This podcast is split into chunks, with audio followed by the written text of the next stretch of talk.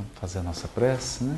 Lembrando que toda terça e quinta, né, Sheila? Toda terça, toda terça, quinta e domingo, às oito da noite, nós estamos fazendo a prece coletiva para o seminário Brasil, Coração do Mundo, Pátria do Evangelho, que já está chegando, né? De 14, 15 de junho agora, no SESI Minas. E a gente está precisando aí de uma ajuda, porque poucas pessoas estão aderindo à campanha da prece coletiva e ela é tão importante. Então hoje a gente vai, vamos fazer a nossa prece de hoje de abertura do Levítico, vai ser uma prece coletiva para o seminário. Né? Então, aproveitar. Pai de infinita bondade, Divino Mestre, nosso encontro do Levítico, nós suplicamos inspiração para os nossos corações, amparo para os nossos entes queridos e para todos que acompanham esse estudo pela internet, possam também ser amparados e iluminados pela tua bondade. Nesta noite, Pai, especialmente, nós te pedimos pelo Seminário Lítero Musical Brasil Coração do Mundo, Pátria do Evangelho, que toda a equipe de trabalho, todas as pessoas que já estão com seu ingresso, que pretendem vir ao seminário, possam ser envolvidas nas vibrações de amor e de paz. Nesse momento tão delicado da Copa do Mundo, em que muitos espíritos visitarão o Brasil trazendo suas tendências, suas inclinações, nem sempre favoráveis à paz e à tranquilidade, e que nós brasileiros devemos estar vigilantes e atentos para demonstrar a nossa capacidade de serenidade, de paz, de respeito, sem nos entregarmos a qualquer baderna perturbação da ordem ou destruição do patrimônio público. Por essa razão, Senhor, suplicamos um amparo especial a todos nós. Nós possamos manter o nosso equilíbrio e a nossa disposição de servir, amparados pela tua bondade. Esteja conosco agora e sempre, Senhor, que assim seja. Então, cumprindo a promessa do, do, Levítico, a gente diz que é iniciar sempre com uma poesia, né? E a gente tem esquecido da, nos, nos, estudos. Então, hoje nós selecionamos uma do Parnage Além Túmulo, do Castro Alves.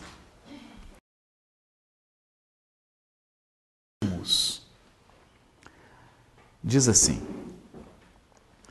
Há mistérios peregrinos no mistério dos destinos que nos mandam renascer. Da luz do Criador nascemos, múltiplas vidas vivemos, para a mesma luz volver.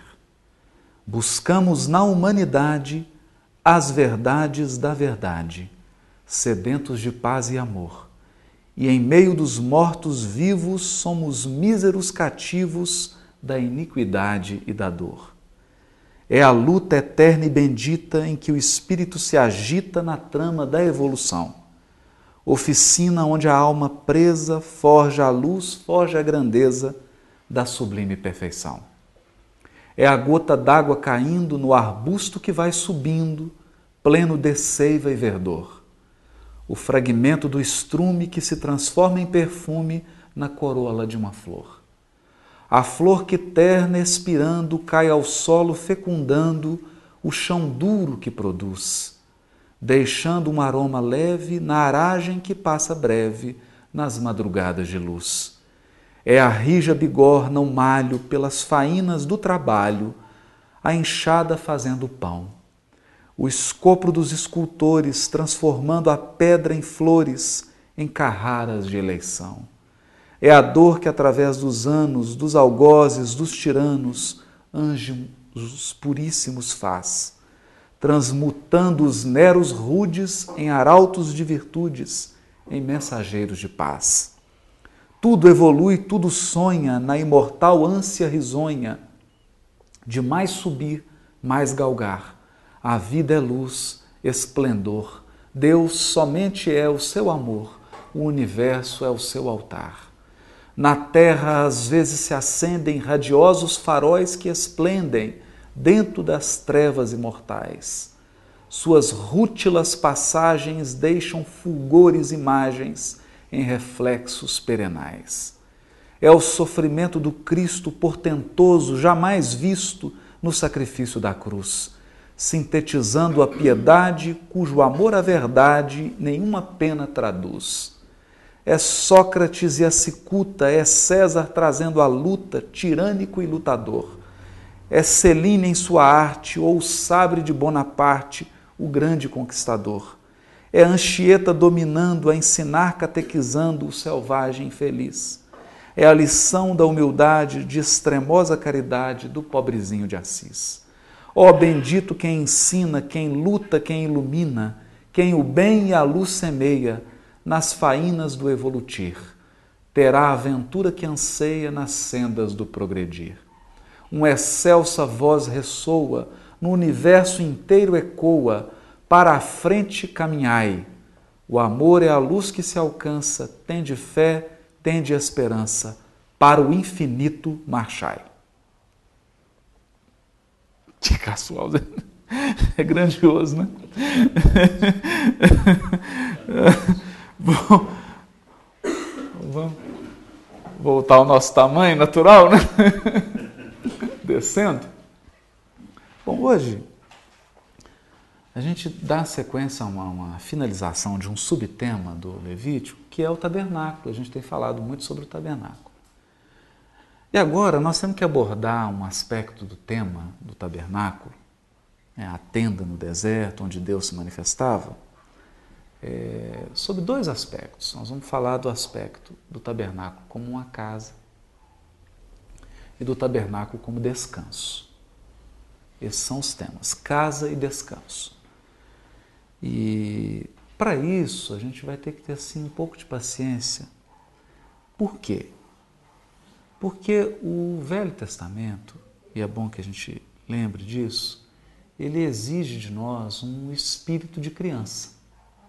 É por isso que Jesus disse: aquele que não se fizer como um desses pequeninos não pode entrar no reino dos céus.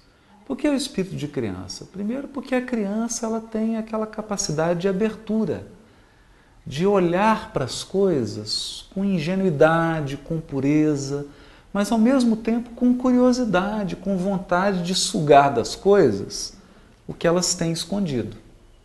E esse espírito é muito importante para a gente entender o Velho Testamento, principalmente esses símbolos aqui. É, outro ponto muito importante é que as palavras do Velho Testamento, principalmente, da Bíblia como um todo, mas principalmente do Velho Testamento, as palavras hebraicas, elas são como uma casa de várias portas. Elas têm muitos significados. E os autores bíblicos, quando escreveram esses livros, e os intérpretes, quando interpretaram os escritos, eles exploraram o máximo essa pluralidade de significado das palavras. Então hoje nós vamos fazer isso aqui muito, né? Uma das coisas, por que a criança ela começava a estudar o Velho Testamento na época de Jesus? Quando ela praticamente entrava na adolescência, 12, 13 anos de idade. Né? E o que, que ele aprendia com os doutores da lei? Um Paulo de Tarso, por exemplo, um Saulo, quando foi lá para os pés de Gamaliel aprender a estudar as Escrituras. É, o que, que eles estimulavam? Eles estimulavam o espírito lúdico da criança. Porque a interpretação bíblica do Velho Testamento, do judaísmo, ela é lúdica. Ela brinca com esses sentidos das palavras. Né? Ela ensina a pessoa a não fechar a interpretação numa coisa só. Então, se você perguntasse para um Gamaliel assim, o que, que significa isso, ele não vai responder. Ele jamais iria responder. Né? Porque uma frase significa muitas coisas. Muitas coisas e fazia parte do processo de aprender a interpretação explorar os múltiplos sentidos. E isso tinha que ser lúdico, tinha que ser gostoso, divertido, alegre. Era um jogo pedagógico de alegria, de prazer. E não uma coisa fechada de o sentido, a interpretação, uma coisa carregada, pesada. Isso não, não fazia parte. Né? É.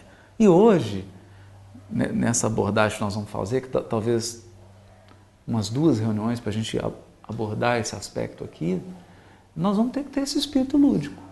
Aproveitar que nós estamos no meio meio já da, com as crianças e nos fazermos criança e nos permitirmos esse jogo lúdico da interpretação. Né? E aproveitando, né, abrindo a palavra, quero que participe, todo mundo pergunte, fale à vontade. Vamos fazer uma coisa bem participativa. Mas aproveitando esse jogo lúdico, né, é, é bom que se diga às vezes a gente fala assim, Velho Testamento, a pessoa pensa em Moisés e olho por olho, dente por dente. É a primeira imagem que vem. Velho Testamento, Moisés. Olho por olho, dente por dente. É a única coisa que a pessoa consegue reter. Mas quando nós dizemos Velho Testamento, nós estamos falando de mais de 60 livros escritos ao longo de mil anos. Então, Moisés representa um pedacinho da história. Antes de Moisés, nós tivemos Abraão, Isaac, Jacó, os filhos de Jacó, José no Egito, a escravidão. Aí surge Moisés, liberta o povo, mas depois você tem Josué, tem os juízes, depois você tem Davi, Salomão, vários reis, e depois você tem Isaías, Jeremias, Ezequiel, os Salmos. Então nós não podemos resumir mais de mil anos de história na vida de um homem. Quer dizer, é, essa é uma deficiência de visão. é bom lembrar que Isaías é Velho Testamento. Salmo é Velho Testamento. É? Abraão é Velho Testamento. E quando nós falamos de Abraão, Isaac, Jacó, não tinha lei, não tinha Torá, não tinha Sinai, não tinha pedra, não tinha mandamento, não tinha nada disso. É? E o Velho Testamento se refere assim: o Deus de, de Abraão, de Isaac e de Jacó. Não fala o Deus de Moisés. Nós encontramos essa expressão, o Deus de Moisés. É o Deus de Abraão, de Isaac e de Jacó. E esses homens viveram uma experiência religiosa antes de Dez Mandamentos, antes de Sinai, antes de tudo isso. É. Então é importante a gente abrir. Moisés não é o Velho Testamento. Moisés é um pedaço da história. Muito importante? Muito importante. Na primeira revelação, ele é o maior profeta. Aquele que recebe uma, uma, um investimento muito intenso da espiritualidade, tendo em vista a missão que ele tinha de trazer a lei é, e de ordenar o povo, de educar o povo, que era um povo escravo, um povo que tinha uma missão pela frente e precisava ser educado e preparado para essa missão. Mas nós não podemos nos limitar a isso. E é isso que nós vamos fazer hoje. Vamos abrir um pouquinho abrir a nossa mente. E para falar do tabernáculo como casa e como repouso, é, nós precisamos falar da, de uma palavrinha hebraica que é, uma, que é esse jogo. A palavra que tem que tem é, múltiplos significados. Eu me recordo né, de uma novela da Globo teve, chamada Casa das Sete Mulheres. É? E é claro que quando eu digo assim, a Casa das Sete Mulheres, eu não estou pensando numa casa de tijolo, de, de, de cimento. Não é isso? Não é, tá? Eu falo a Casa das Sete Mulheres, eu estou pensando na família. Quer dizer, uma família que tem sete mulheres e que são mulheres fortes, de, de gênio forte, mandonas, né? Essa é, é a história. Eu não estou pensando na casa. Em hebraico também. A palavra Beit, que é casa, ela pode significar a casa, a estrutura física, mas ela pode significar também a família, o povo. Então eu digo assim, a casa de Jacó. Eu não estou falando do lugar onde ele morou, da tenda. A casa de Jacó, eu estou falando a família de Jacó, a descendência de Jacó. Doze filhos, os netos, etc. A casa de Isaac, a casa de Abraão, a casa de Levi, a casa de Israel. O que, que eu estou falando? Estou falando do povo inteiro. O povo inteiro que se originou de Abraão. Porque era um costume desses povos nômades né, que viviam no deserto. A referência deles de identidade é a referência da família, da origem familiar. Então, até hoje, se você vai no deserto da Arábia, a identidade das pessoas, ainda que ele não seja geneticamente daquela família, mas, por exemplo, ele se agregou à família, ele passou a fazer parte de uma tribo do deserto, ele diz que é descendência do patriarca daquela tribo. Então ele fala: Eu sou filho do sheik fulano de tal. Não é? Ele toma como referência, por quê? A referência no deserto é uma referência de linhagem familiar. Então, o, o Gerhard von Rad, que é um grande estudioso alemão, ele costumava dizer o seguinte, que no deserto você só tem famílias. E se você não tem uma família, você morre. Você está solto. Você não tem onde ficar. Você não é recebido. Se você tem que viajar, uma outra família não te recebe. Porque a sua identidade não é a identidade individual. Esse conceito de individualidade, carteira de identidade, CPF, eu sou indivíduo, isso é coisa dos últimos 400 anos. Na época de Jesus, a sua identidade é a sua origem familiar. É a que você está conectado. Ser um indivíduo autônomo não é nada. Então é importante a gente ter isso em mente. Não é? Agora, esse, na Bíblia a gente Paulo de Tarso. Isso. Por que ele é de Tarso? Ah, isso aí é uma designação que já existia, buscava o nome da cidade para nome de família, como é isso? Isso. É. Maria é. de Magdala. Isso. É, é, é, geralmente você faz isso, que é uma coisa que a gente usa, por exemplo, no interior de Minas, né? Ah, é o José da Maria do carro, né? A gente fala isso. O que acontece é que você tem nomes é, embora a gente. Jesus, Maria, é, Saulo, são nomes que, se você chegasse na época de Jesus, você encontrar mais de um milhão de pessoas com aquele mesmo nome. É? Então, o que, que a gente agrega ao nome? Ou a referência familiar, Simão, Bar Jonas, filho de Jonas. O Simão, filho do Jonas. Ou o Saulo de Tarso. O Judas Iscariotes, o Jesus de Nazaré. Né? Mas dando... não é nome de família? Não, é uma forma de você delimitar a origem, porque se você chegar lá em Nazaré, você vai encontrar quem é o Jesus de Nazaré. Porque Nazaré é o quê? É um aglomerado de famílias que moram naquele local. São famílias, são aquelas famílias. Né? Como acabou, hoje. Acabou aparecendo na Bíblia, parece que é um sobrenome, né? É, é, é uma não, origem. É uma origem. É uma origem. Uma, uma, um ponto de referência. Então a gente começa falando do tabernáculo a partir do texto da carta aos Hebreus. Carta aos Hebreus, capítulo 3, versículo 1, até o capítulo 4, versículo 14. Então, o que está dito aqui?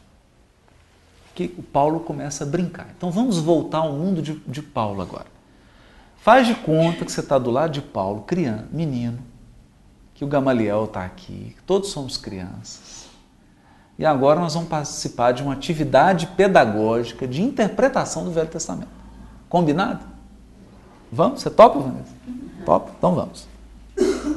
Então, Como é que ele começa a desenvolver no raciocínio dele?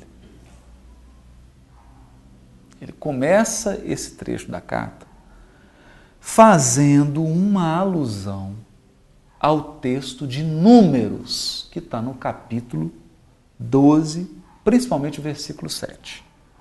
O que que Paulo faz? É para a gente que acredita que a carta foi escrita por Paulo, né?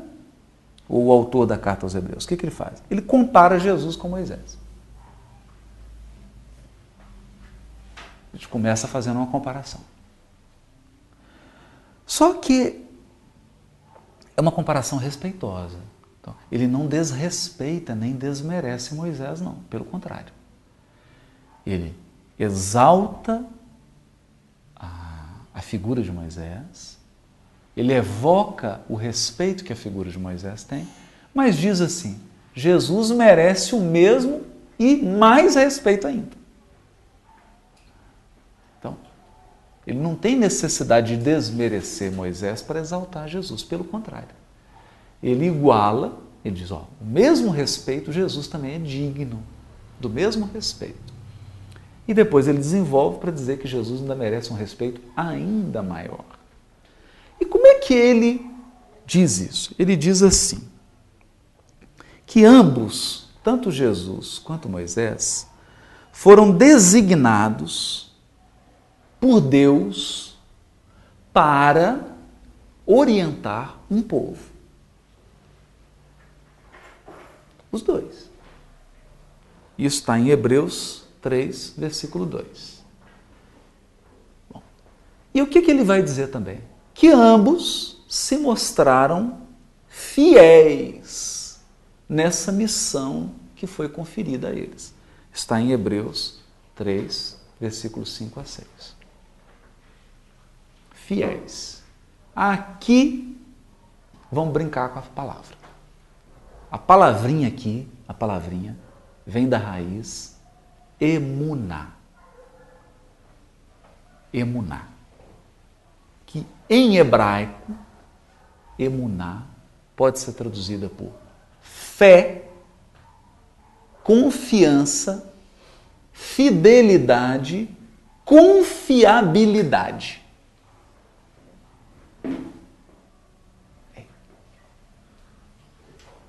Primeira correção que nós temos que fazer. A palavra fé em hebraico tem muito pouco a ver, muito pouco, só um pouquinho, muito pouco a ver com acreditar. Ah, você acredita em fantasma? Você não usa a palavra emuná para dizer isso em hebraico. Você acredita que tem onça aqui? Acreditar não, não tem. É uma ressonância longe da palavra emuná. Qual que é o centro da palavra emuná? Fidelidade.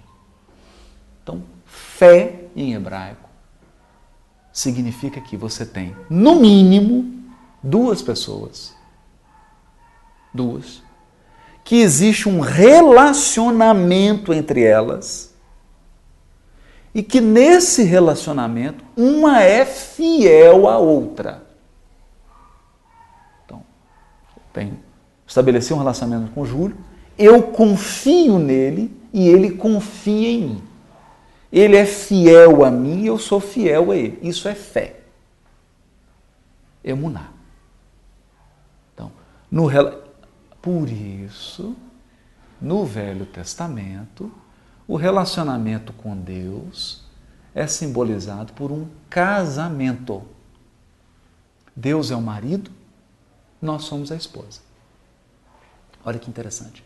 Então, eu confio em Deus, Ele é confiável, Ele é fiel nesse relacionamento e Ele espera que eu também seja confiável que eu seja digno de confiança, que eu tenha credibilidade. Isso é fé. Então, quando Paulo diz aqui que Jesus e Moisés eram fiéis, ele está querendo dizer que eles eram confiáveis. na, na, na fala simbólica do Velho Testamento, Deus podia confiar neles. Dava uma tarefa, sabia que eles iam se manter fiéis naquele propósito, naquela missão, naquela tarefa. Confiáveis. Então, isso é muito importante. Dignos de confiança.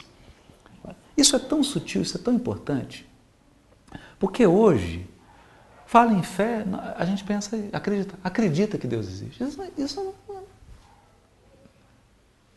não, tem, não tem nada a ver com esse contexto aqui. É? E é por isso que Humberto de Campos tem um capítulo no livro Boa Nova que se chama Fidelidade a Deus. É? Então nós poderíamos dizer Aliás, há um, até um sábio, é, Efraim Nurbar, né, um sábio judeu, um dos maiores talmudistas de Jerusalém, ele diz assim: acreditar que Deus existe é leite materno. Leite materno.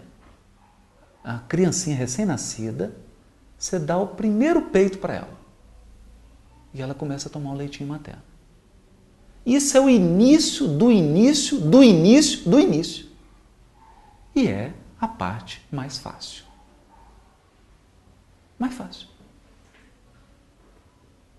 O desafio é confiar em Deus, entregar-se a Deus. Sobretudo quando tudo à sua volta está desmoronando e quando tudo à sua volta é tragédia e dor. Aí começa o treino da fé. Você confia em Deus? Você vai se manter fiel nesse relacionamento ou você vai cascar fora? Você vai pular fora? Não, deixa Deus lá e eu vou resolver do meu jeito. É isso que está em jogo. É isso que está em jogo aqui. É? Então, por que que quando Paulo vai, vai dizer que tanto Jesus quanto Moisés receberam a tarefa de conduzir o povo e eles eram confiáveis, fiéis a Deus nesse mandato, nessa tarefa, ele cita Números 12, principalmente versículos 1 a 16. Né? O que, que tem no Números 12? Tem uma história curiosa. A história é a seguinte: é, Moisés estava com Arão e com a sua irmã Miriam, Maria, que em hebraico Maria é Miriam. A irmã de Moisés se chama Maria. Né? Miriam. E o que, que aconteceu? Moisés chamou 70 anciãos para conversar, encontrar com eles. De repente, o texto diz assim: o Espírito de Deus desce sobre esses anciãos e eles começam a ter visões, sonhos, começam a profetizar.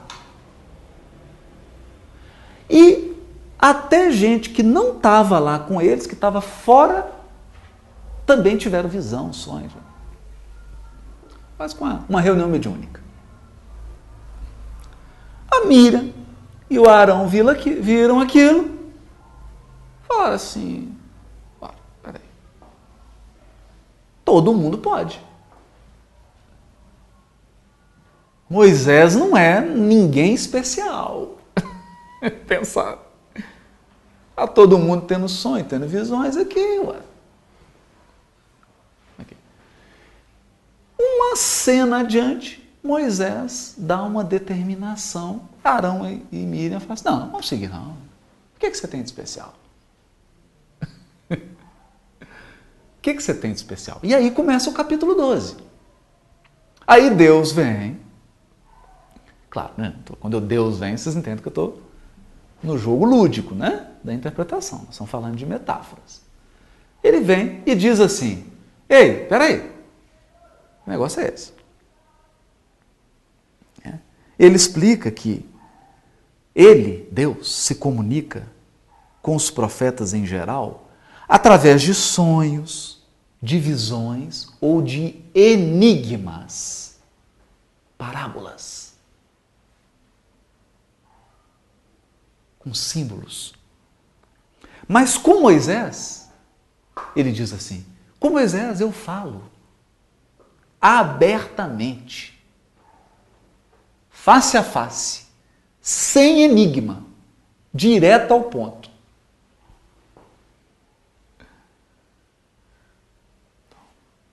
Ou seja, mostrando que com Moisés havia um relacionamento especial. A linguagem era direta. Linha direta. Sem símbolo, sem enigma, sem metáfora, sem parábola, tudo explicadinho, direto ao ponto, né? quase que um livro dos Espíritos. Direto. E aí, para que isso? Para dizer da singularidade da missão de Moisés. da importância, da grandeza da missão de Moisés. Porque a primeira revelação, o pilar da primeira nós não podemos dizer que toda a primeira revelação é Moisés, já dissemos isso aqui. Mas o pilar da primeira revelação é Moisés, ele é singular, não é? Ele foi constituído. E aí o que é que Deus faz? Repreende Arão e Miriam e naquele momento, Miriam fica leprosa.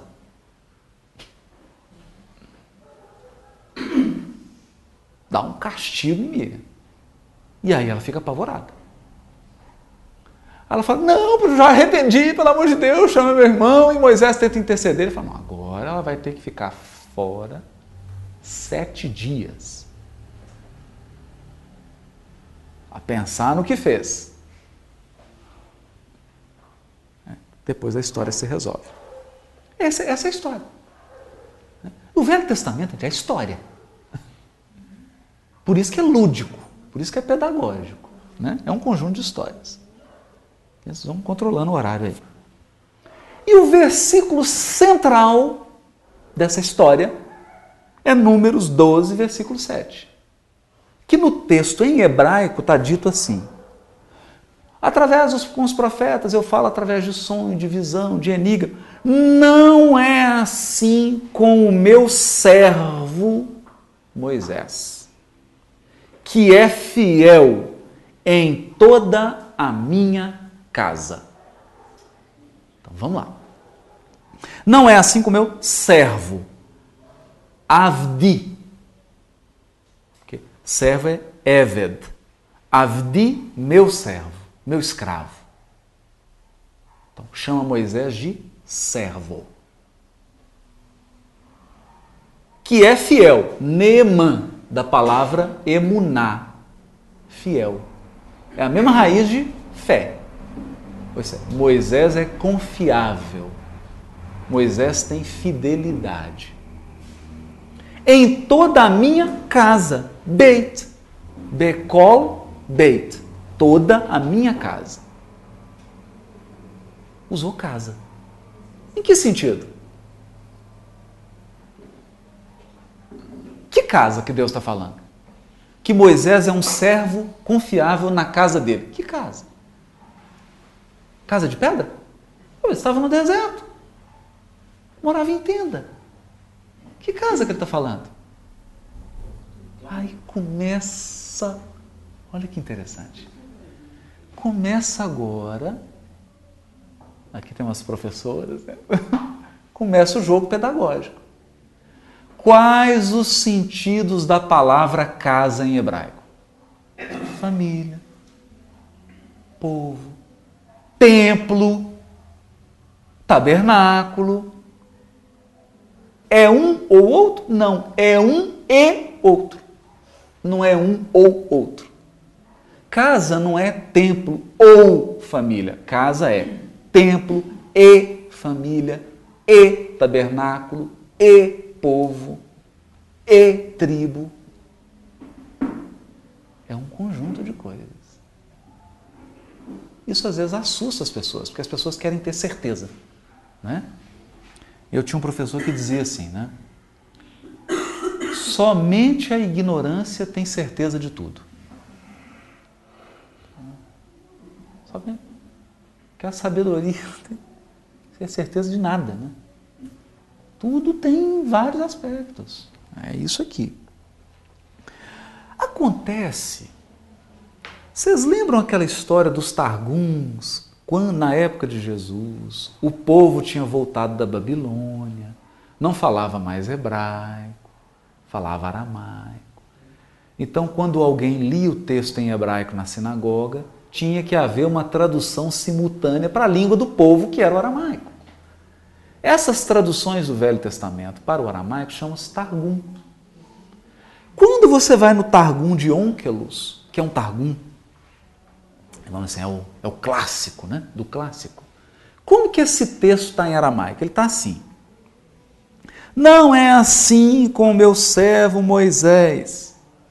Ele é fiel em todo, até aqui está tudo igual. Só que aí o Targum substitui a palavra casa por povo.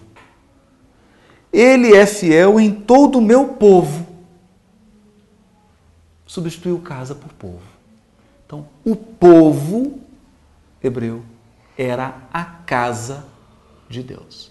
Vocês lembram aquele texto de Êxodo que eu citei, que ele diz, que ele diz assim: Construam para mim um tabernáculo e eu habitarei no meio dele do povo.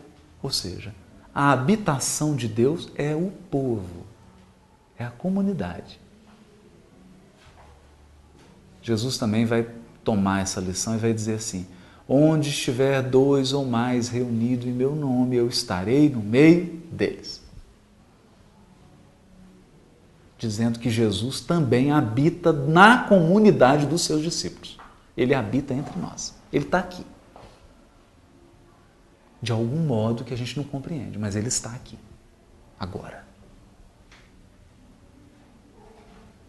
É interessante isso, né?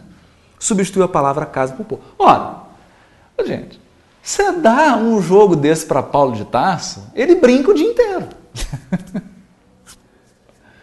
Você solta uma deixa dessa na mão de Paulo, ele vai, meu Deus, vai escrever uma carta inteira. Só com esse jogo, casa povo. E foi o que ele fez. Foi o que ele fez. Mas ele brincou fundo, né? mergulhou fundo. Né? O que, que ele diz? É, Primeiro, já que ele está trabalhando casa, povo, ele vai falar da construção da casa. E aí ele lembra um texto de alguém que foi meio que contemporâneo dele, que é o Filo de Alexandria. Filo de Alexandria um judeu helenista, viveu um pouquinho antes de Paulo, e tem uma obra do Filo de Alexandria que chama Migração, está no item lá 193, que o Filho de Alexandria faz, fala assim: Aquele que fez é superior à coisa feita. Interessante, né? Ele está falando de Deus. Aquele que fez é superior à coisa feita. Claro. Quem é superior ao quadro? O artista. Quem é superior à, à partitura? O músico que a compôs. Né? Então Deus é superior à criação, óbvio. Agora nós temos que começar a ouvir eco. Temos que ouvir eco. Quem é superior? A casa ou quem construiu a casa? Quem arrisca? Quem construiu a casa. Quem construiu a casa. Quem é superior? Quem construiu a casa ou quem trabalha na casa? Quem construiu a casa. O servo da casa é menor do que quem construiu a casa. Todo mundo está de acordo com isso? Nesse raciocínio aqui? É o que Paulo vai dizer. Paulo vai brincar com isso. Então, quem construiu o povo é superior ao povo? É superior ao povo. Quem formou o povo é superior ao povo. Quem formou o povo é superior a um servo do povo. Não é? É. Esse é o jogo lúdico de, de Paulo. Aí ele vai dizer o quê? Ele vai dizer assim, Hebreus capítulo 3, versículos 3 e 4. Jesus, primeiro ele compara com Moisés, aí ele dá toda a honra e glória merecida a Moisés. Merecida. Ele não, ele não desmerece em nada Moisés. Só que aí ele vai dizer assim: Jesus, todavia, foi considerado digno de maior glória que Moisés. Assim como recebe a maior honra da casa aquele que a estabeleceu.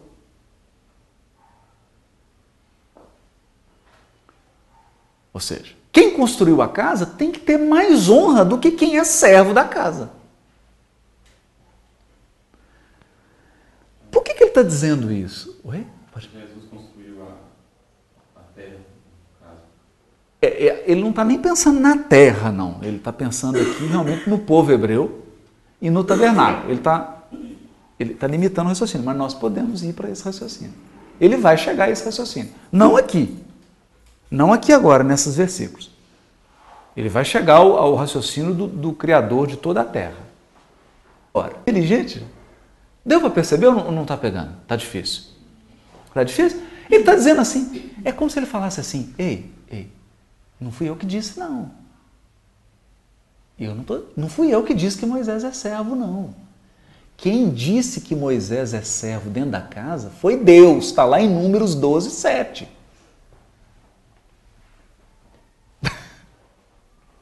Se ele é servo dentro da casa, ou sobre toda a casa, não foi ele que construiu.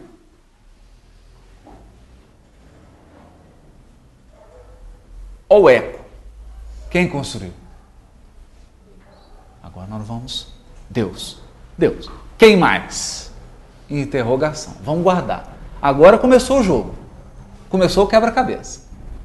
Agora está divertido. Mas peraí, nossa, mas eu achei que era Moisés que tinha construído. É, mas não foi. Está vendo? Então, isso é bonito porque no, no, jogo de interpretação do Velho Testamento que eles aprendiam com os sábios, você não pode tirar dedução a não ser com base num texto. Você não pode chegar da sua cabeça e falar assim: ah, eu acho que Moisés é servo. Por que, que você acha? Ah, porque eu estava aqui, caiu uma maçã na minha cabeça, eu achei que é. Não, não pode. Você tem que ter um texto toda reflexão, toda interpretação tem que partir de um texto. E aqui ele deu um texto. Ele puxou um texto. Deus falando para Moisés. Falando para Moisés, para Arão e para Miriam, irmã de Moisés. Ele, Moisés, é meu servo. Em toda a minha casa. Minha casa.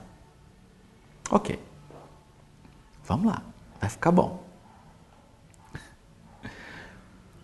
Então, Jesus, todavia, foi considerado digno de maior glória que Moisés, assim como recebe a maior honra da casa aquele que a estabeleceu.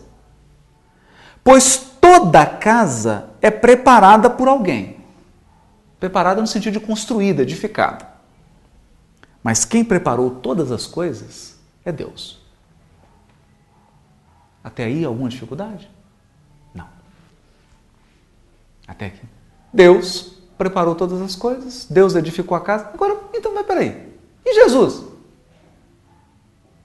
Por que, que ele está falando que Jesus, então, é, é digno de mais glória do que Moisés? Se quem construiu a casa foi Deus. Faltou uma pecinha no nosso quebra-cabeça. Não faltou? Porque eu estou entendendo. Deus construiu todas as coisas, inclusive a casa. Então, quem construiu o povo hebreu? Quem formou o povo hebreu? Deus. Não foi ele que chamou Abraão? Abraão, sai da tua parentela e vem para uma terra que eu vou te mostrar, da tua descendência eu farei um povo. Não foi assim que começou a história? A história não começou assim?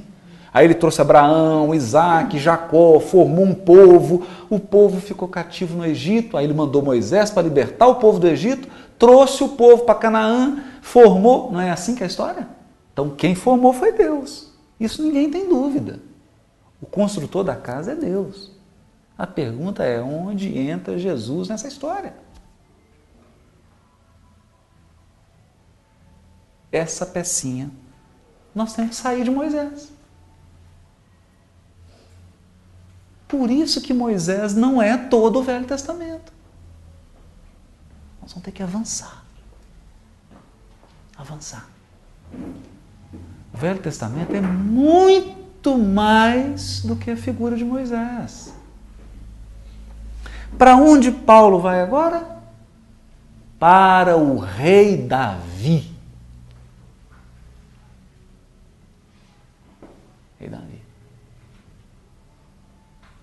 Aproximadamente mil anos antes de, de Jesus. Olha que bonito isso. E para onde que ele vai? Eu estou meio perdido, vocês me ajudam aí, que eu, o relógio ali está parado. Para onde que ele vai?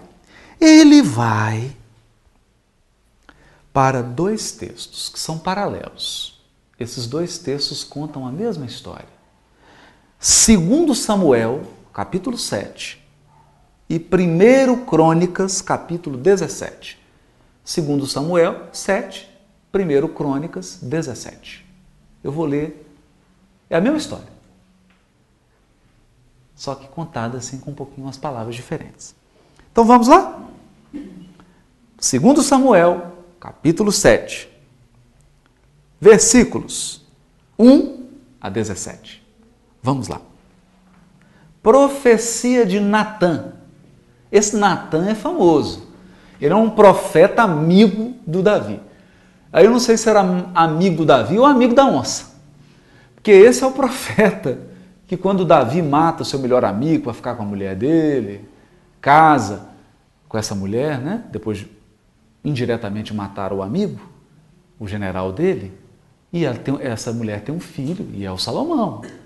E aí o Natan chega, como quem não quer nada, conta aquela parábola, é, o rei, estou com uma dúvida, preciso que o senhor faça um julgamento, né?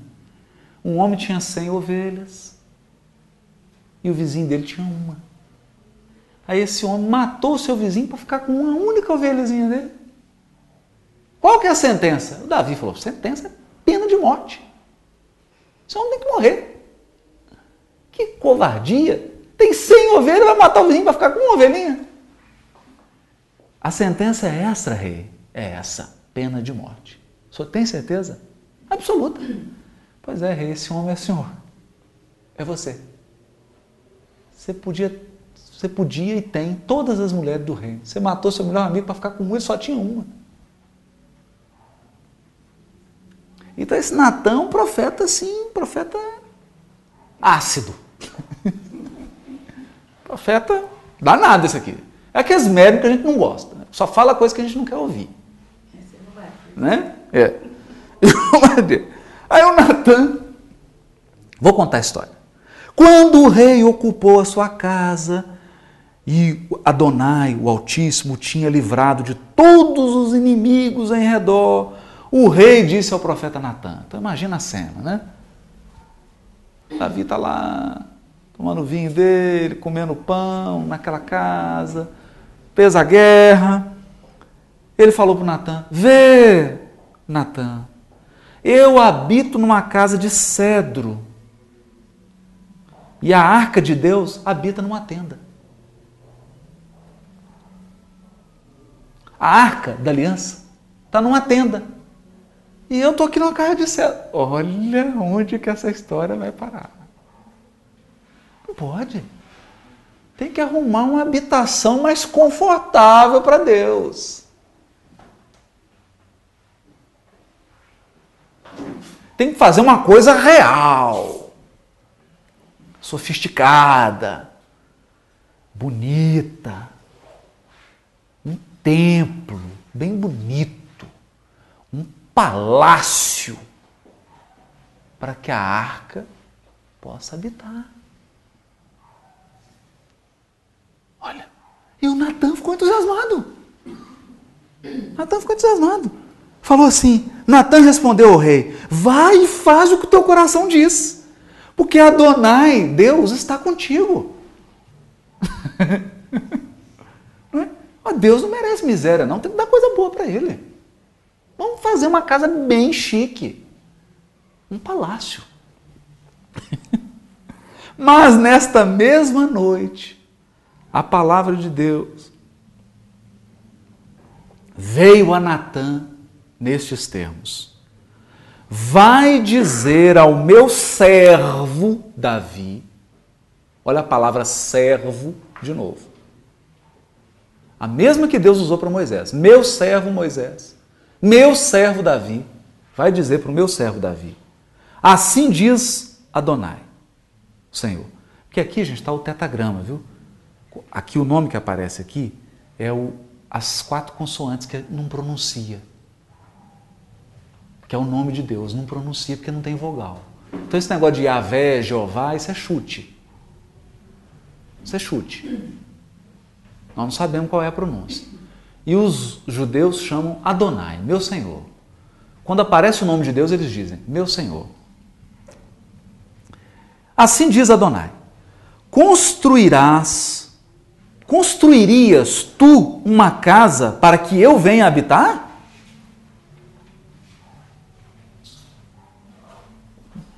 Deus está falando assim, Natan, vai lá e pergunta para Davi assim: Você vai construir uma, uma casa para eu habitar? Você vai construir para mim uma casa? Eu que sou Deus?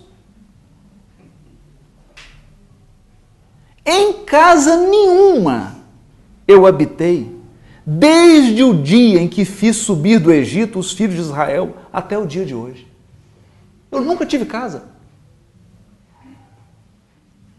Mas andei em acampamento errante, debaixo de uma tenda e debaixo de um abrigo. Durante todo o tempo em que andei com os filhos de Israel, porventura eu disse a um só dos juízes de Israel, que eu tinha instituído como pastores do meu povo de Israel: Por que não edificas para mim uma casa de cedro? Deus aqui está sendo até irônico, né? Eu perguntei para alguém: ah, por que você não fez uma casa de cedro para mim? Algum dia eu pedi para fazer casa de cedro para mim? É um puxão de orelha assim, esfogueante na, na orelha do Davi. Eis o que dirás ao meu servo Davi. Assim fala Adonai, aí é que está, dos exércitos. Eu prefiro. Assim fala o Senhor das estrelas. Por quê? Que exército, Sevaot, em hebraico, pode ser estrelas também. Por que, que eu prefiro traduzir aqui para assim diz o Senhor das estrelas? Porque quando ele chamou Abraão, quando começou essa história, vamos voltar para o início da história. Toda vez que você quiser entender uma coisa, volta para o início da história. Não me venha com resenhas críticas, eu quero a história completa. Você pega uma pessoa e critica uma coisa que ela fez. Você não conhece a história dela. Traz a história, não traz a crítica, traz a história toda. Qual que é a história toda? Deus chama Abraão e fala para ele: Abraão, olha para o céu. Aí ele olhou. Gente, imagina um deserto, céu estrelado. Você vê estrela até onde não tem. Não é? Num deserto? Ele olhou, e Deus falou para ele assim: conta. Ele falou, está de brincadeira. Tem jeito de contar isso, não. Não tem como contar isso. Ele falou: assim será a tua descendência.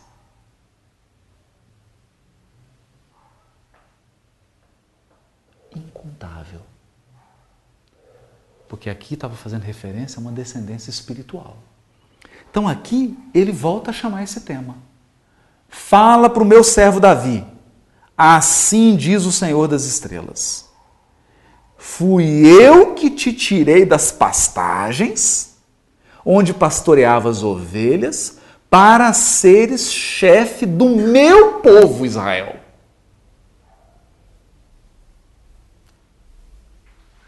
Meu povo. Fala para Davi que o povo é meu, eu chamei ele ele deixar de ser pastor de ovelhas e ser pastor do meu povo. Fui eu que chamei ele. Eu estive contigo por onde ias, destruí todos os teus inimigos diante de ti. Eu te darei, eu te darei um grande nome, como o nome dos grandes da terra.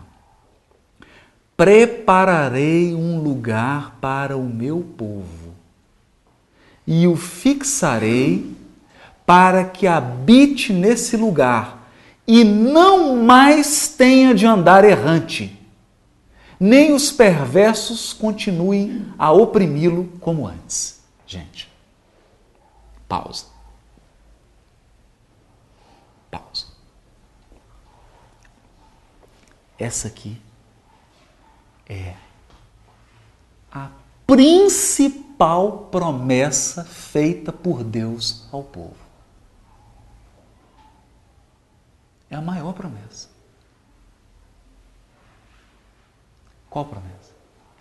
Se você é um nômade no deserto, se você é nômade, o que, que você faz? Você fica errante, peregrinando, peregrinando, peregrinando, peregrinando. Aí vem Deus e diz assim: Eu vou preparar um lugar para você parar de peregrinar. O que, que é isso? Descanso. Acabar a peregrinação.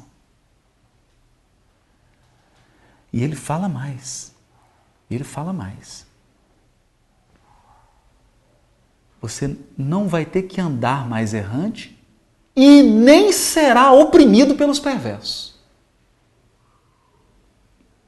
Qual que é o nome técnico para isso? Redenção.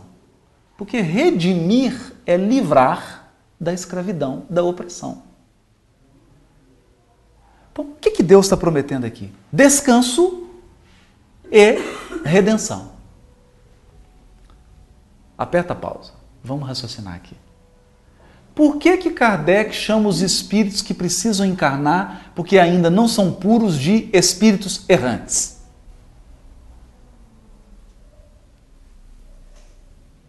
Porque eles têm que ficar peregrinando. Peregrinando. Reencarna, reencarna, reencarna, aprende, purifica, aprende, purifica, aprende, purifica. Fica andando, fica andando. Até que ele, na sua última encarnação, para de peregrinar. Por quê? Porque ele se transforma num espírito puro, espírito bem-aventurado. Então ele entra no descanso espiritual. A cabala judaica, isso que eu estou falando não é só espiritismo, não, hein? A cabala judaica, ela pega a peregrinação do povo hebreu no deserto, porque eles pararam em locais. Eles foram peregrinando e parando em locais. O que, que a cabala diz? Cada local que eles pararam no deserto é um estágio do desenvolvimento espiritual da alma, ao longo das suas reencarnações. Quem diz isso é Cabala.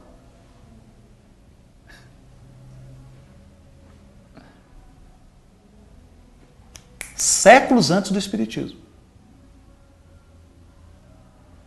Diz que a peregrinação no deserto é um conjunto de reencarnações e que cada estágio é um patamar evolutivo.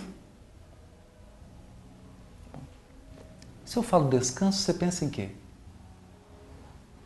Deus trabalhou seis dias e descansou no sétimo.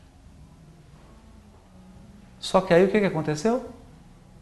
Adão e Eva complicaram. Deus fez a criação, viu que era boa, essa é a metáfora. Só que Adão e Eva trouxeram o mal para dentro da criação divina. O que, que eles fizeram? Acabaram com o descanso. Plantão médico. Tá lá a pessoa descansando no domingo, toca o telefone. Tem que vir aqui agora, plantão. Foi isso que aconteceu.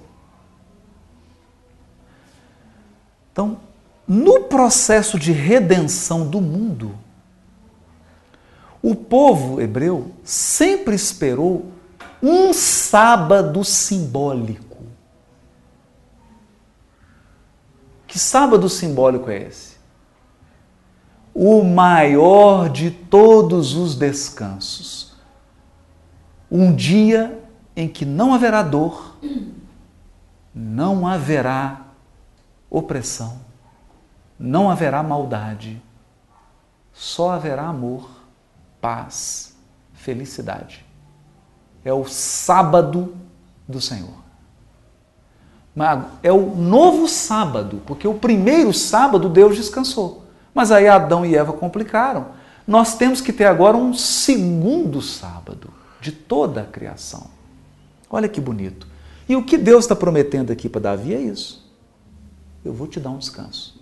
Eu vou te levar para uma terra. Por isso que se chama terra prometida. Mas que terra é essa? Que terra é essa que o povo entrou? Que depois de Davi, eles foram escravizados pelos babilônios, pelos persas, pelos gregos e entraram na terra de Canaã escravizados pelo povo romano. Então, que terra é essa?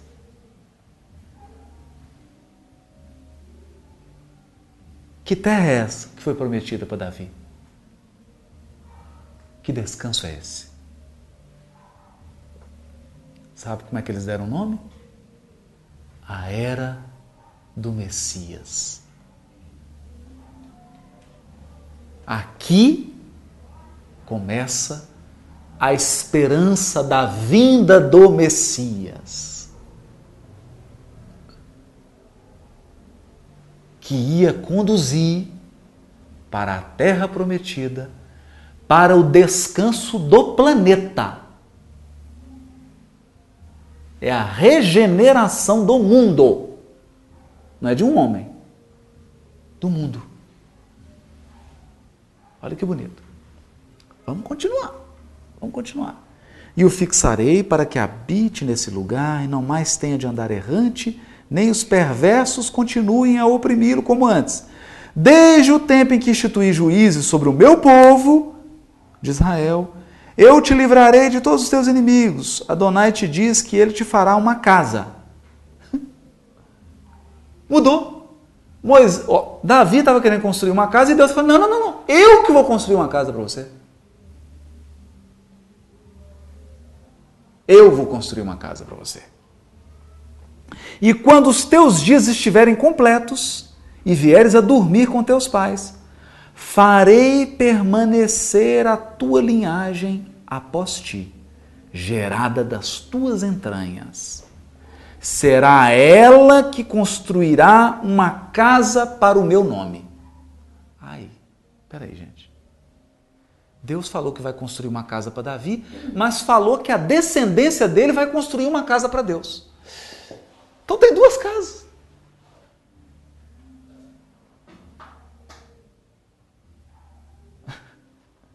Uma casa que Deus vai construir e uma casa que a descendência de Davi, que um filho de Davi vai construir para Deus. Quem é esse filho? Quem é esse filho? Esperava que era o Salomão, né?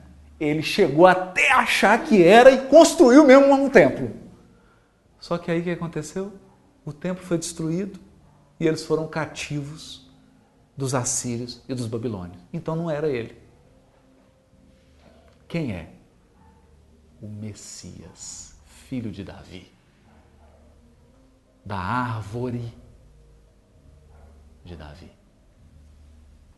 Eis que farei brotar um renovo do tronco da tua árvore. Aonde vem a árvore? Da raiz de Jessé, brotará um renovo. Quem que é Jessé? Pai de Davi. Porque raiz também é sêmen, espermatozoide. Do tronco de Davi, da linhagem de Davi, do esperma de Davi, sairá um herdeiro. É o Messias.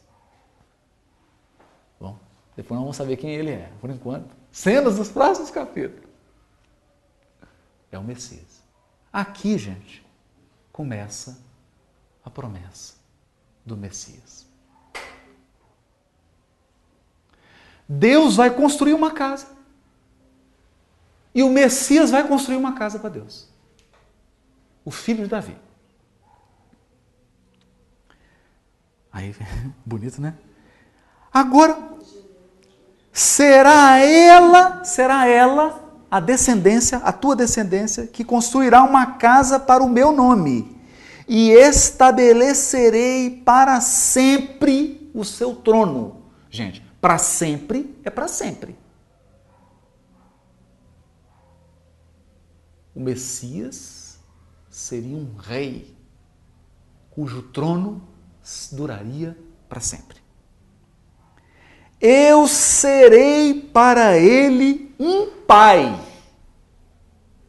e ele será para mim um filho. É, pausa. pausa. Pausa. Vamos lá.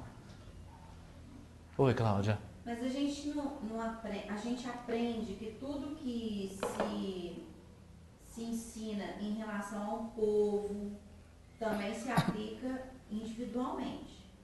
Né? Ah, sim, sim. Então, sim. a gente pode considerar que essa descendência seria eu, a partir do momento que eu Também, nós podemos. É. vivesse a mensagem do Cristo e visse Deus como Pai e me tornasse filho de Deus.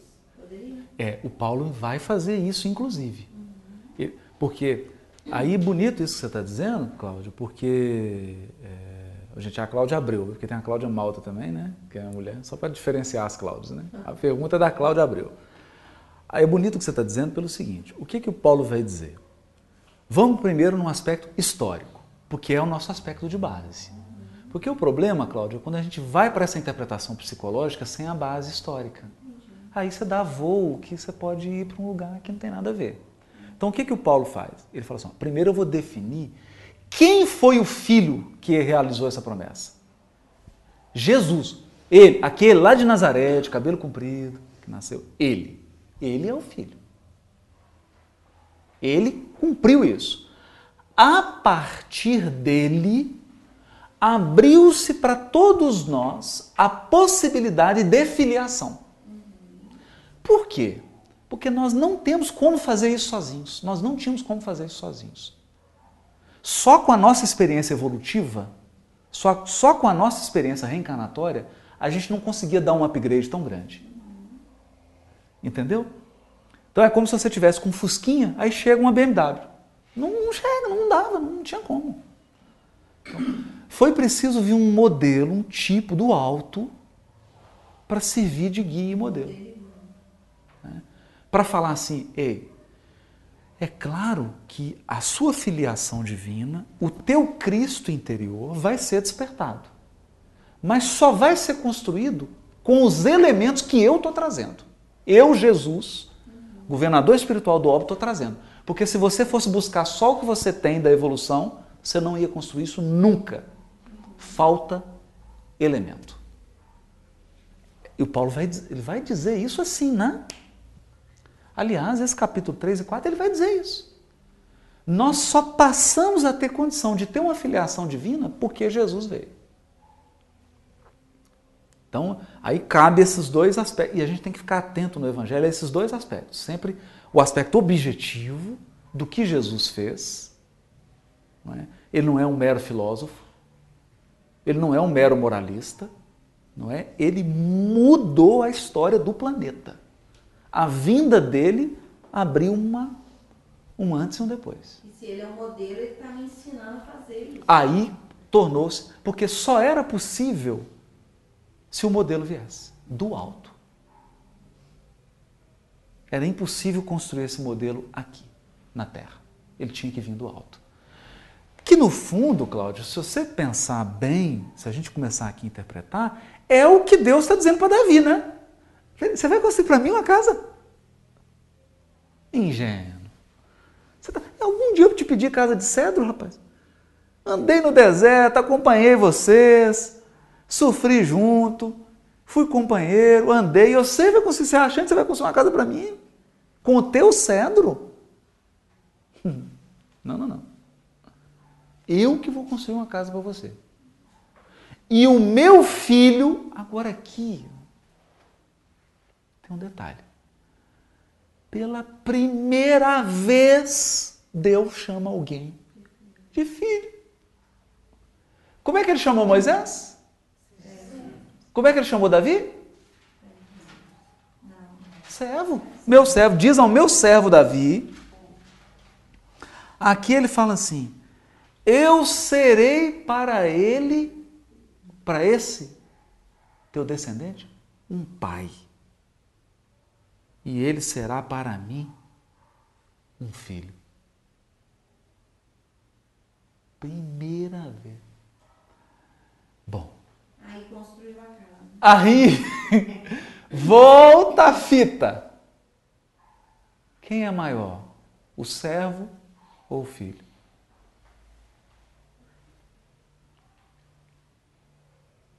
O filho, o filho. Por quê? Porque a profecia diz: ele vai construir uma casa para o nome de Deus. É o filho que vai construir uma casa, não é o servo. É o filho. Agora ficou bom. Então, com essa nitroglicerina pura, Paulo escreve o capítulo 3 e 4 da Epístola aos Hebreus. Ok? Ok. Mas vamos lá que tem mais, tem mais nitroglicerina ainda. Se vocês tiverem. Porque o jogo é divertido, agora está começando a ficar legal. Agora está começando a ficar bom. Que agora a gente está começando a montar as pecinhas. Aí ele começa a dizer: será, se ele fizer o mal, castigá-lo-ei com a vara de homem, com açoite de homem. Mas a minha proteção não se afastará dele. Como a tirei de Saul, que afastei de diante de ti. A tua casa e a tua realeza subsistirão para sempre diante de mim, e o teu trono se estabelecerá para sempre. Natan comunicou a Davi todas essas palavras e toda essa revelação. Ok, o, outro texto que está em Crônicas repete a mesma coisa. Né?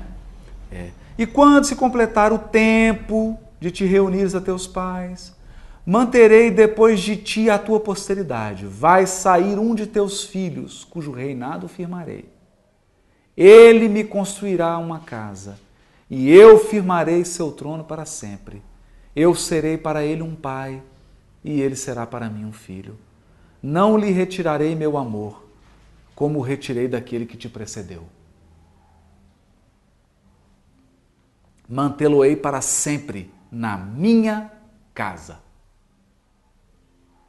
mantê-lo-ei para sempre na minha casa e no meu reino, e seu trono será firme para sempre.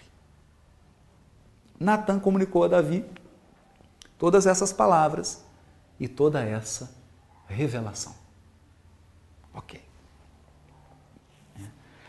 O bonito aqui é o seguinte: se você pegar esses dois textos, a palavra casa, em grego, vamos pegar o texto em grego, oikos, ela ocorre 14 vezes. E casa aqui, ela pode significar o quê? Casa, família, povo, reino, nação. Tem um fato aqui que chama atenção. Deus construirá, uma, a, construirá a casa do filho e o filho construirá uma casa para o Senhor.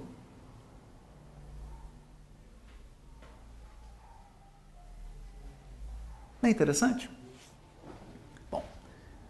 É, por isso, por isso, em Hebreus 3, versículo 3 a 4, Paulo fala que Jesus e Deus são construtores da casa. Entendeu que tem dois construtores agora? Vou ler o texto de novo. Ele diz assim: ó,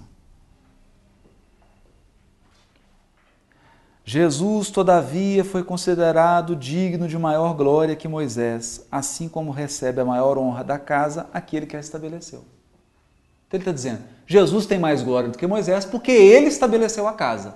E depois ele diz: Pois toda a casa é preparada por alguém, mas quem preparou todas as coisas é Deus. Mas peraí, quem preparou? Jesus ou Deus? Os dois. Porque o que a profecia diz? A profecia de Natan. Ela diz que o Senhor construirá uma casa para o filho e o filho construirá uma casa para o Senhor. Essa casa que Deus construiu para o filho? Ah, nós vamos chegar, né? Nossa, então está quente, está queimando agora, viu? Está queimando. Está ficando bom. Vamos lá. É. Então, Oi? Que isso? relógio aí. Tá brincadeira, não. Três minutos só. Agora o negócio tá ficando bom. Puxa vida, não tem nem. Meu Deus do céu, mano. Então, gente, essa mistura de Deus e do Messias que Paulo faz na carta aos Hebreus é um eco da profecia de Natan. Que isso aqui era lido, gente, isso aqui todo mundo conhecia. O menino nascia tomando leitinho de peito e já ouvia essa história. Ah, pra gente é que, não, você não conhecia essa história. Mas na época de Jesus, isso aí qualquer um sabia. Se bobeasse, até as ovelhas lá onde ele nasceu, lá sabia essa história. Né? Isso aqui era conhecido. Então ele faz esse eco, ele evoca esses textos todos. Gente, agora eu vou ter que falar duas coisinhas, só porque como o tempo está tá terminando, que eu ia preparar uma coisa aqui do Nicholas Thomas Wright, que eu vou ler um pouquinho para a gente terminar. Agora, Deus promete aqui que o Messias, o filho de Davi, o Messias rei, que ia herdar um trono para sempre, não é? Um reino. Mas ele promete também uma terra. Promete o quê? O grande êxodo. O grande fim do exílio. Porque o primeiro fim do exílio foi com Moisés. Tirou o povo hebreu do Egito. Agora não. Agora nós temos que êxodo? Um êxodo de toda a humanidade. É a terra inteira saindo da escravidão.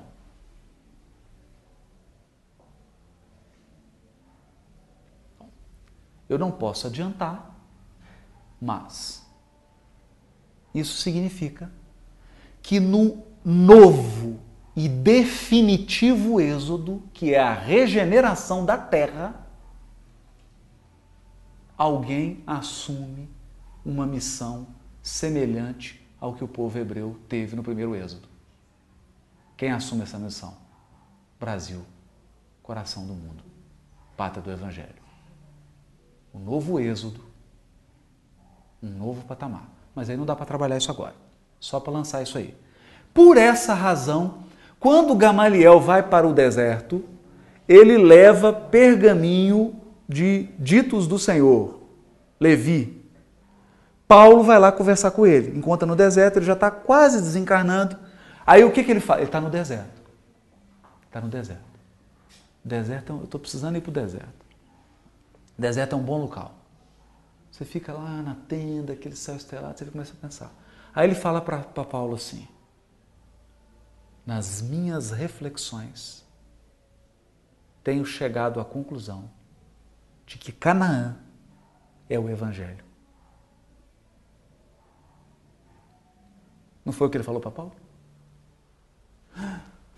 Aí o Paulo toma, quase fica zonzo. Falou, é, mestre, eu não entendi nada. Eu não sei nem o que o senhor está falando. Ele falou, pensa. Você lembra da entrada em Canaã? Lembra da história? Lembra da história?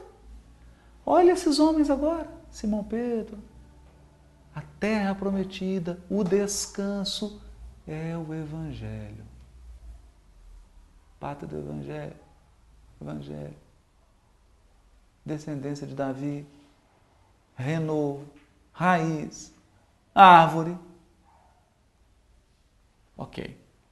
Então fica essa peninha aí. Agora, Nicholas Thomas Wright, para a gente terminar. Está no livro dele Os Desafios de Jesus, editora Palavra. Eu selecionei, vou ler relâmpago aqui, e aí na, na próxima, nosso próximo encontro a gente dá continuidade e volta com mais vagar para isso aqui. Já afirmei que durante seu ministério na Galileia, Jesus agia e falava como se ele tivesse sido, em certo sentido, chamado para ser e fazer o que o templo era e fazia. Sua oferta de perdão, sem os requisitos do sacrifício e adoração no templo. para tudo. As pessoas iam para Jerusalém, no templo, para sacrificar animais. Para quê? Para pedir perdão. Porque você só sacrifica animal para pedir perdão dos pecados. Ok? Nós vamos ver isso em detalhes. O que, que elas faziam lá? Adoravam a Deus. Por quê? Porque o templo era casa de Deus. Só que Jesus chegava e perdoava pecado. Ele olha para o paralítico e fala assim: Meu filho, teus pecados estão perdoados. Aí os fariseus faltavam ter um chilique. Ô, você está ficando maluco? Quem perdoa pecado é o templo. Você tem que ir lá sacrificar um animal. O que é isso? Você está ficando maluco? Tem que ir para Jerusalém. Ninguém entendia. Aí ele chega no templo, olha para o templo, os apóstolos falam, nossa, mestre, esse templo é bonito, né? É bonito, mas não ficará pedra sobre pedra que não seja derribada.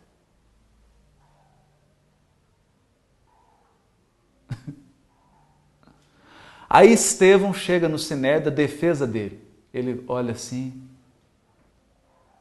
meus irmãos, a suntuosidade das vossas vestes é constrangedora. Quem mandou vocês construírem templo? Leia a profecia de Natã. Deus puxou a orelha de Davi, falando: Eu não quero cedo, você está ficando maluco? Eu andei no deserto, que você vai me construir casa? Para que vocês fizeram esse templo aqui? Para que vocês construíram isso? Nessa hora teve gente rasgando veste, falando: mata, apedreja, apedreja, apedreja. E ele foi apedrejado.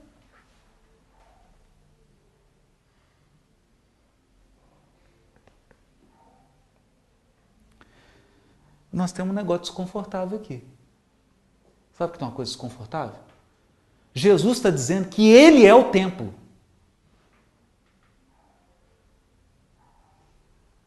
E agora? Mas peraí, o que, que a profecia de Natan disse? O que, que a profecia de Natan disse? Quem ia construir um templo para Deus? O filho. E ele, Deus, ia construir uma casa para o filho. Ok?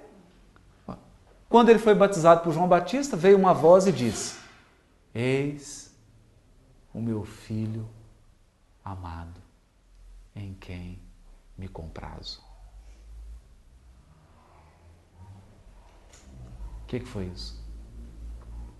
A profecia de Natã se cumprindo.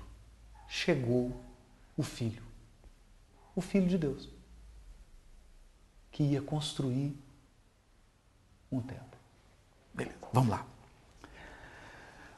Em Marcos, quem vai gostar é o Padre Caetano e Maíla, né? É uma delícia essa aqui. Marcos 12, capítulo 12. Jesus chega lá, antes de ser crucificado, entra lá em Jerusalém, olha para o templo, aí o que, que ele conta? Parábola dos lavradores maus. Aí o Nicholas Thomas Wright diz: esta parábola antecede imediatamente o mais enigmático discurso de Jesus sobre pedra e filho. Pedra e filho. Só que tem um detalhe: pedra em hebraico é Eben, Even. Filho é Ben. Só não tem o E. Even, Ven. Eben, Ben. Pedra, filho. É um jogo de palavra. Mesmo som. Jesus diz assim: a pedra que os construtores rejeitaram tornou-se a pedra angular. O que é a pedra angular? É a principal pedra para construir um edifício. Quem que é a pedra rejeitada? Ele. Então ele fala, ele conta no ninho, todo mundo ficou olhando assim. Se tivesse efeito sonoro, seria um grilo. E ninguém entendeu nada. Alguém deve ter perguntado assim: o que, que ele está dizendo? A pessoa fala, fica quieto, mas deixa eu prestar atenção. Ninguém entendeu nada. Não entendeu nada. Aí Jesus, para clarear, contou a parábola dos lavradores maus. Que ninguém entendeu nada mesmo. Ninguém entendeu nada. Essa é uma citação do Salmo 118, um salmo de peregrinação sobre a construção do templo, além da celebração e sacrifício no templo. Jesus está trazendo para si a figura de construtor do templo escatológico, do templo da era messiânica. Na visão de Daniel 2, a pedra que é cortada da montanha e que esmaga a estátua dos ídolos e que então se torna um reino preenchendo toda a terra, era regularmente interpretada de forma profética, escatológica. Todo mundo interpretava esse capítulo de Davi como a pedra que seria o Messias, que ia construir o reino de Deus na terra. Vamos lá. Além disso, alguns leitores de Daniel no primeiro século parecem ter feito a ligação em hebraico entre pedra, Eben, e filho, Ben. Joguinho de palavras. Por isso que é lúdico. Por isso que é divertido. Pedra e filho. Portanto, a história dos servos rejeitados, a parábola de Jesus, tem como clímax o filho rejeitado. Vocês lembram da parábola dos lavradores maus? Ele manda um tanto de lavrador. Ah, eles matam todos, os, os, emissários do senhor da vinha. Aí ele manda o filho, eles matam o filho também. Ok. O filho, que é a pedra messiânica, que rejeitada pelos os construtores, ocupa lugar central no edifício. Aqueles que se opõem a ele encontrarão seu regime e seu templo destruídos. Ao passo que seu reino será estabelecido. Ou seja, uma profecia sobre destruição do templo e destruição de Jerusalém para que um novo templo passasse a vigorar. Todo enigma serve como rica e profunda explicação sobre o que Jesus estava fazendo no templo e por que o fez. O que Jesus estava fazendo no templo? Proferindo a sentença de destruição do templo. Como pode o Messias. Agora, charadinha, só para terminar assim com a cabeça saindo fumaça. O Messias é filho de Davi, não é? Não é filho de Davi? O que é que Jesus pergunta para os fariseus? Olha como é que Jesus é amoroso e misericordioso.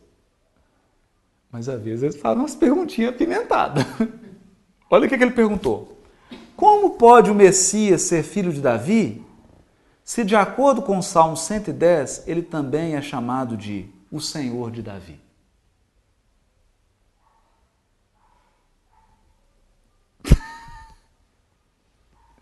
No Salmo 110, composto por Davi, ele fala assim, se referindo ao Messias: Meu Senhor. Aí Jesus está perguntando: Mas peraí, ele, o Messias não é filho de Davi? Como é que o pai chama o filho de meu Senhor? Grilos cantando. Pip, pip. Alguém pergunta: O que, é que ele está falando? Cala a boca, deixa eu ouvir. Não entendeu nada. Quem que entendeu alguma coisa? Não entendeu nada. Entendi nada. Meu Deus do céu, que pecinhas são essas que Jesus está trazendo? Cenas dos próximos capítulos, para todo mundo ficar com vontade de quinta-feira que vem participar do Levítico. Quem vai fazer a prece final?